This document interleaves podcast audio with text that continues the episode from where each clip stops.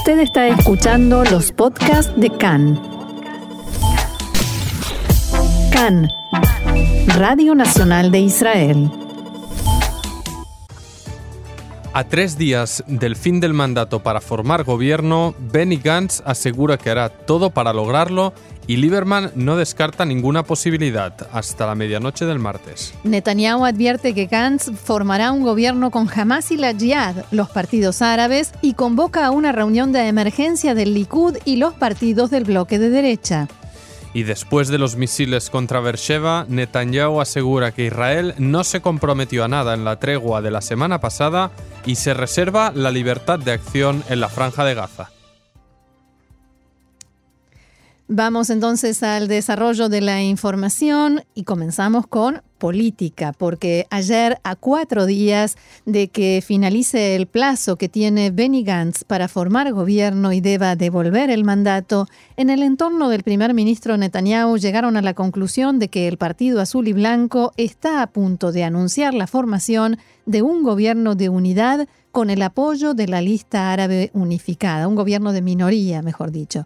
Durante el descanso sabático, unas horas antes de la reunión que mantuvo con Benny Gantz, eh, el presidente Reuben Rivlin, Netanyahu llevó a cabo una llamada telefónica simultánea con los líderes del Likud que calificó de llamada de emergencia, en la cual le dijo a ministros y parlamentarios de su partido. Estamos ante una situación de emergencia que no tiene precedentes en la historia de Israel. En azul y blanco hay acuerdo para formar un gobierno de minoría con los partidos árabes. Sabemos con certeza que la decisión ya está tomada. Que haya elecciones es una tragedia, pero la formación de un gobierno que depende de los partidos árabes es una tragedia aún mayor, continuó Netanyahu, es un peligro histórico para la seguridad de Israel, un gobierno que dependa de Hamas y la yihad islámica.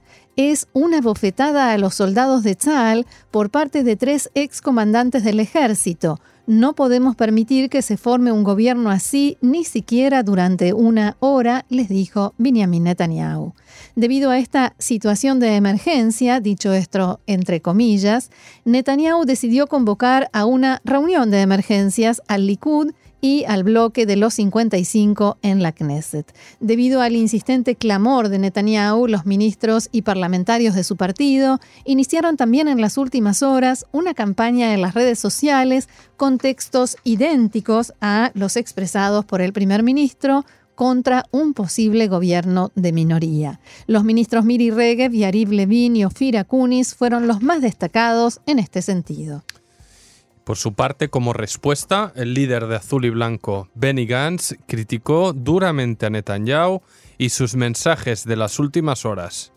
En un post en su página de Facebook, Gantz escribió, abro comillas, Netanyahu, he visto que utilizaste la expresión situación de emergencia, porque hay una posibilidad de que tu gobierno llegue a su fin pronto.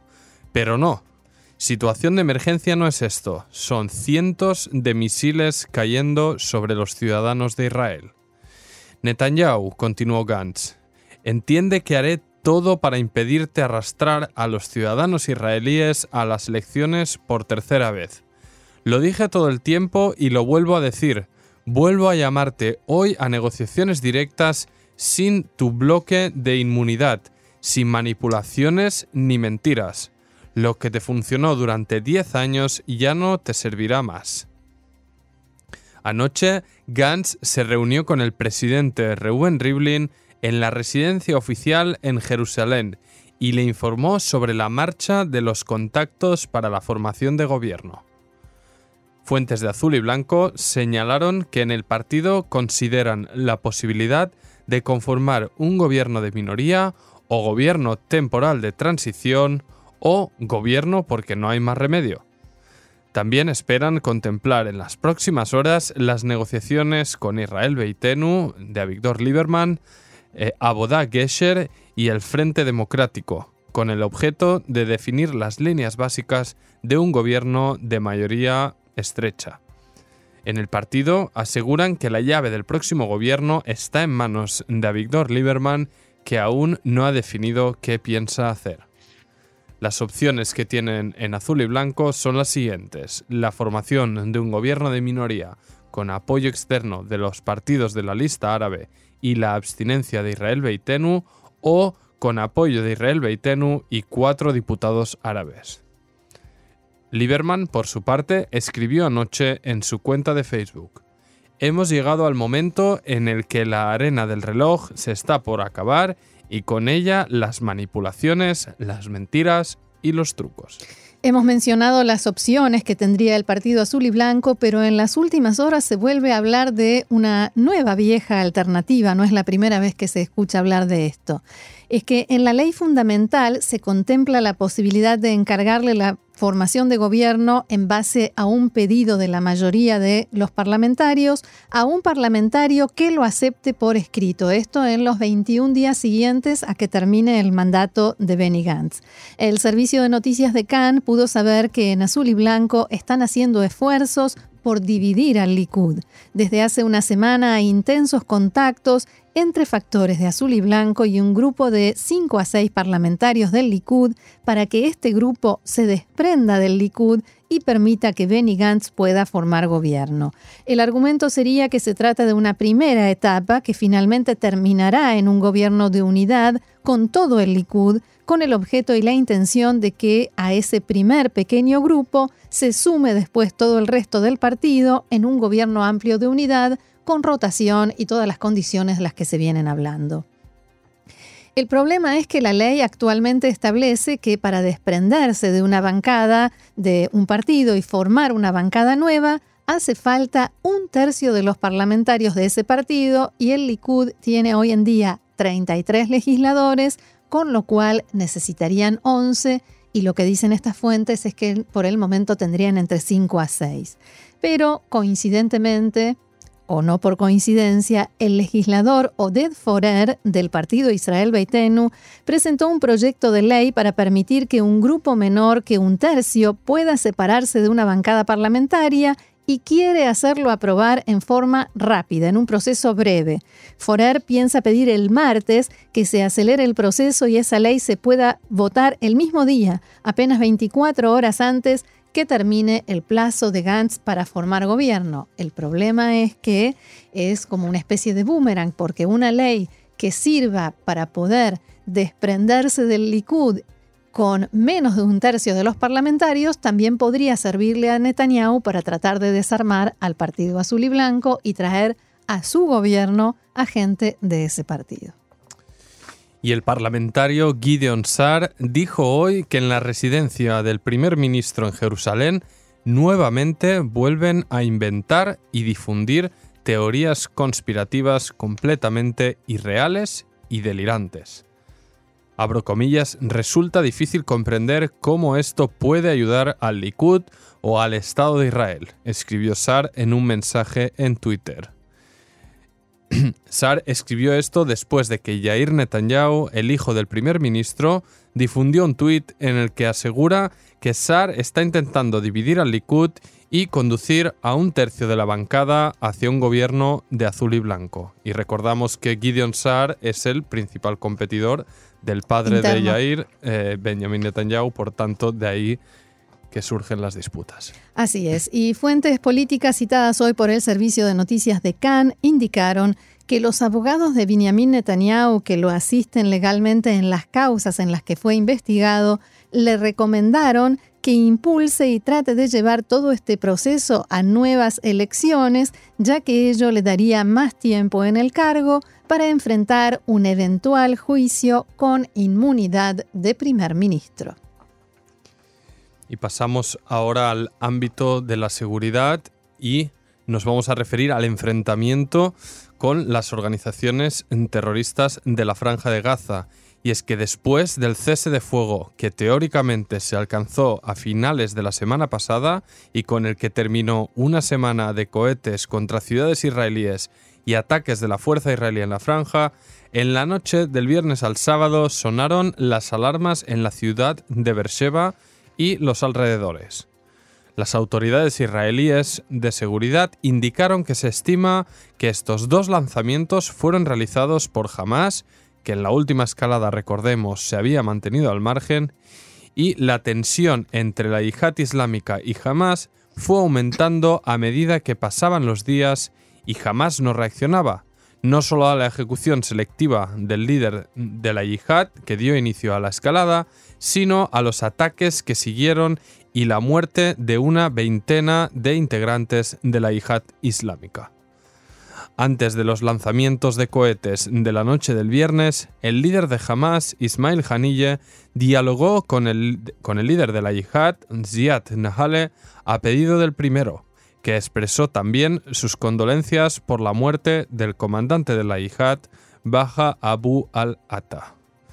El viernes, los líderes de Hamas, que se acercaron a la casa de la familia de Abu al-Atta para manifestar sus condolencias, fueron expulsados con, violencia por los presentes y las críticas fueron muy notorias en las redes sociales. Después de todo ello, Hamas realizó los disparos a Beersheba y difundió un comunicado que decía: Israel es responsable de las consecuencias de su ofensiva permanente contra la resistencia y el pueblo palestino en Gaza. No permitiremos que Israel continúe eligiendo el momento y el lugar para cada escalada y para sus crímenes contra los palestinos. El primer ministro Netanyahu declaró esta mañana que Israel no se comprometió a nada después de la última escalada de la semana pasada y que no cambió en lo más mínimo su política de seguridad.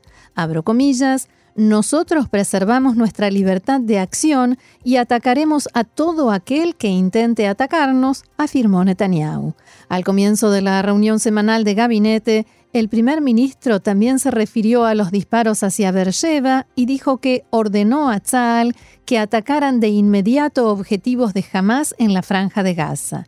Netanyahu también agradeció a los miembros del gabinete que aprobaron en forma unánime la realización del operativo de la semana pasada que se dio en llamar Hagorash Jorá, cinturón negro. Y sobre este operativo, una triste noticia que ocurrió y es que Tzal continúa investigando las circunstancias del bombardeo de la semana pasada en Gaza, en el que resultaron muertos ocho miembros de la misma familia, la familia Sawarja.